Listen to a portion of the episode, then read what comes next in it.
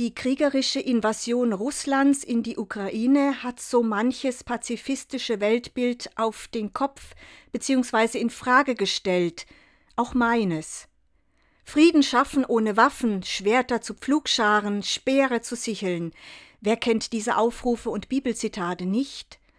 Auch mir wäre eine Welt ohne Atombomben, biologische oder chemische Waffen, Panzer und Maschinengewehre lieber, und doch scheint es Teil unseres Menschseins zu sein, mit mehr oder weniger Skrupeln das zu verteidigen, was uns wichtig erscheint.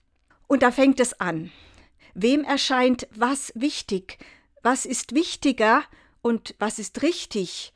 Und schon sind wir in ethischen Debatten angekommen, doch diese können wir nur führen, wenn wir von einer gemeinsamen Werteordnung ausgehen.